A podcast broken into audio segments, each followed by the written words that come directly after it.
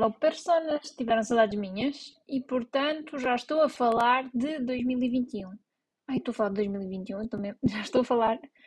Eu já sou, já sou, estão a perceber? Estive muito tempo a Mangualde, agora estou com os S a assobiar.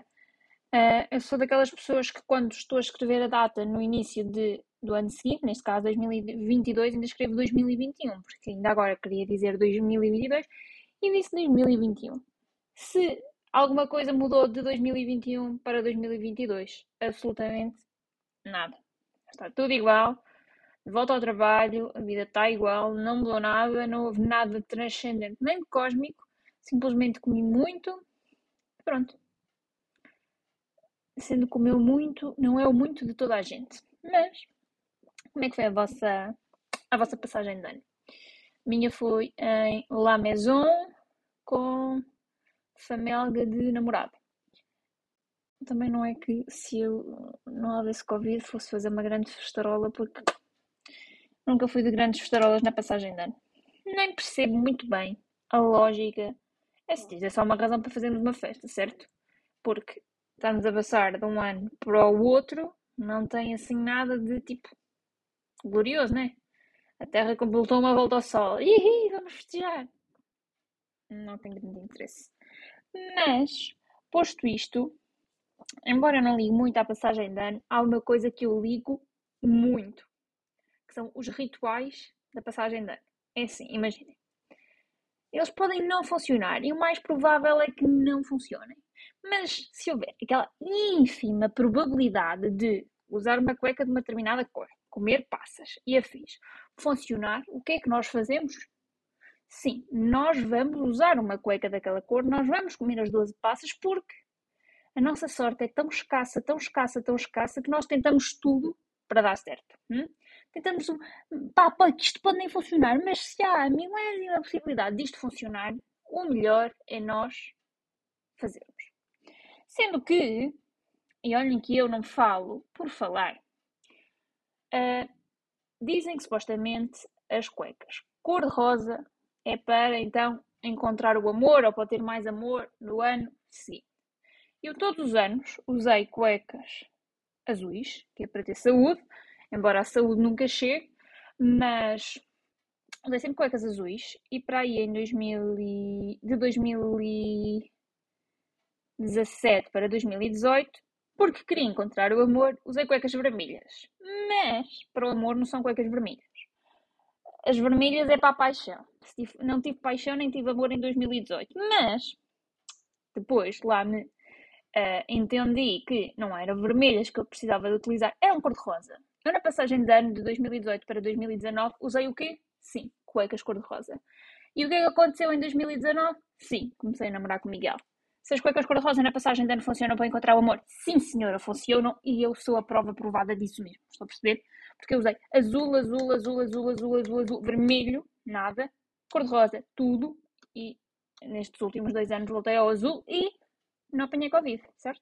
Por isso é assim, alguma coisa aqui no ritual da cueca está a funcionar. Mas notem que eu, no ano em que comecei a namorar com o Miguel, tentei muitas coisas para isto funcionar, né? Atraí todas as energias e todos os rituais que dessem. Pá, todos também não, não vamos.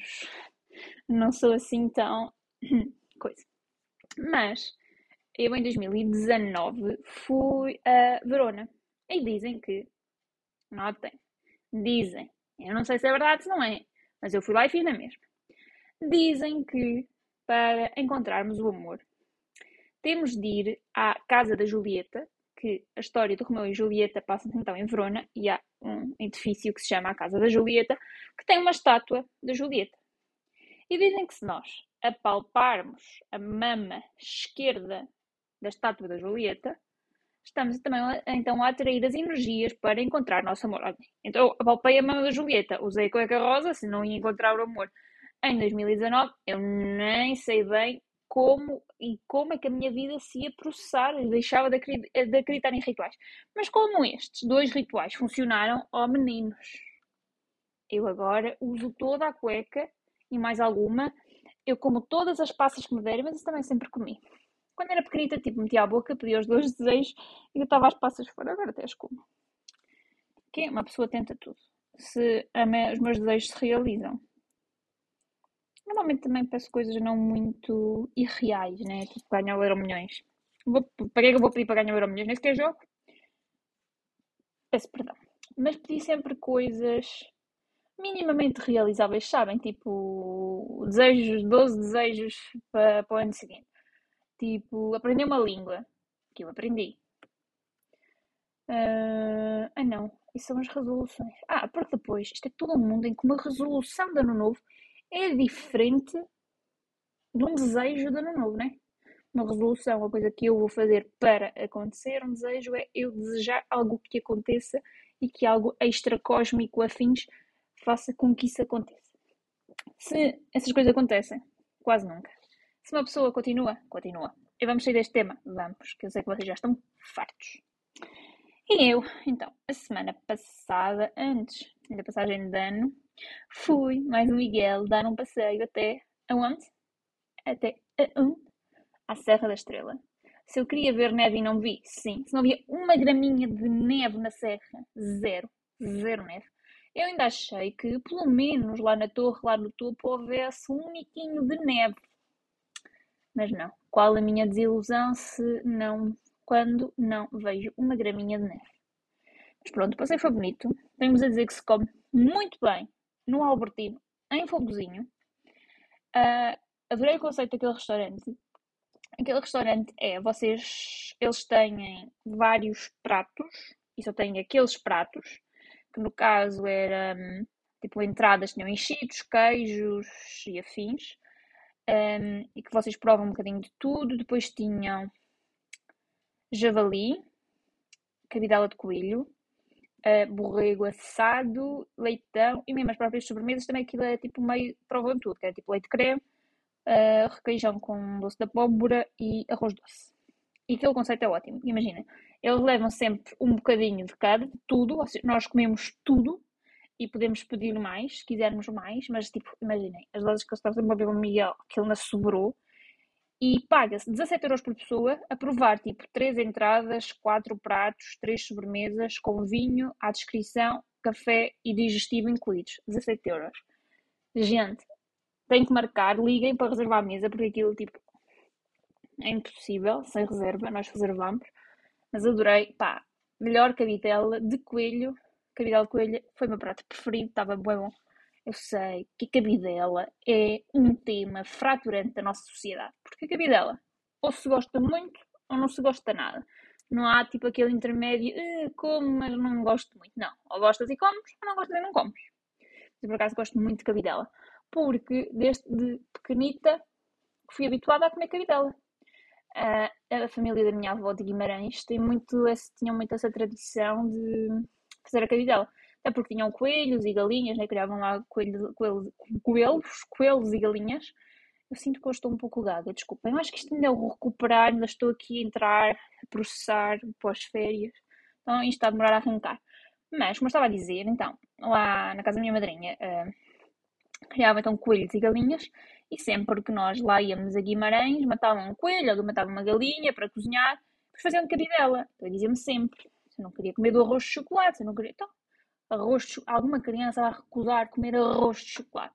Então, claro que me estava a enganar, aquilo era arroz de cabidela, mas que se eu fiquei a gostar de arroz de cabidela, sim, eu fiquei a adorar arroz de cabidela e gosto muito de arroz de cabidela.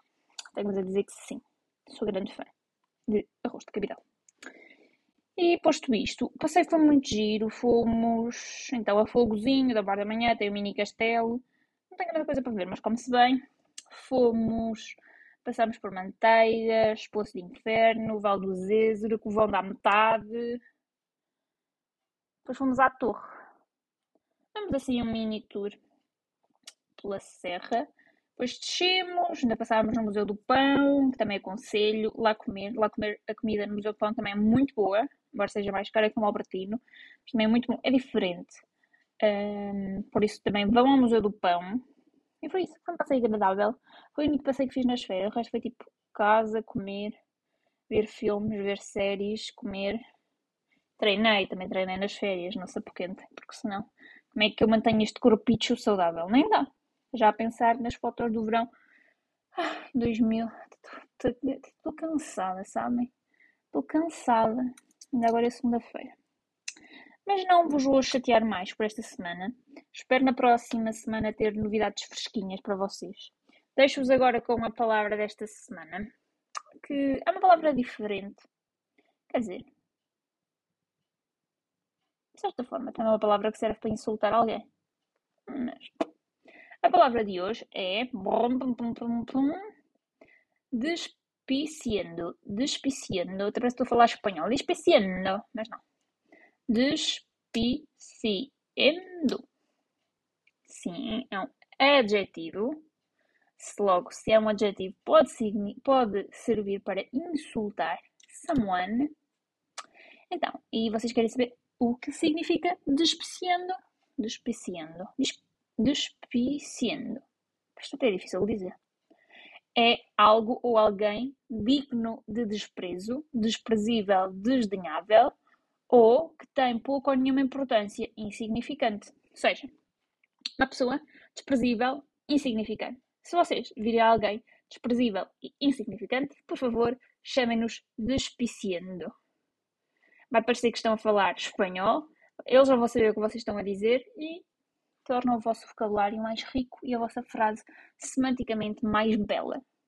Espero que tenham uma ótima semana. Portem-se bem mal. Esta é a primeira semana do ano, por isso portem-se muito bem mal. Beijocas!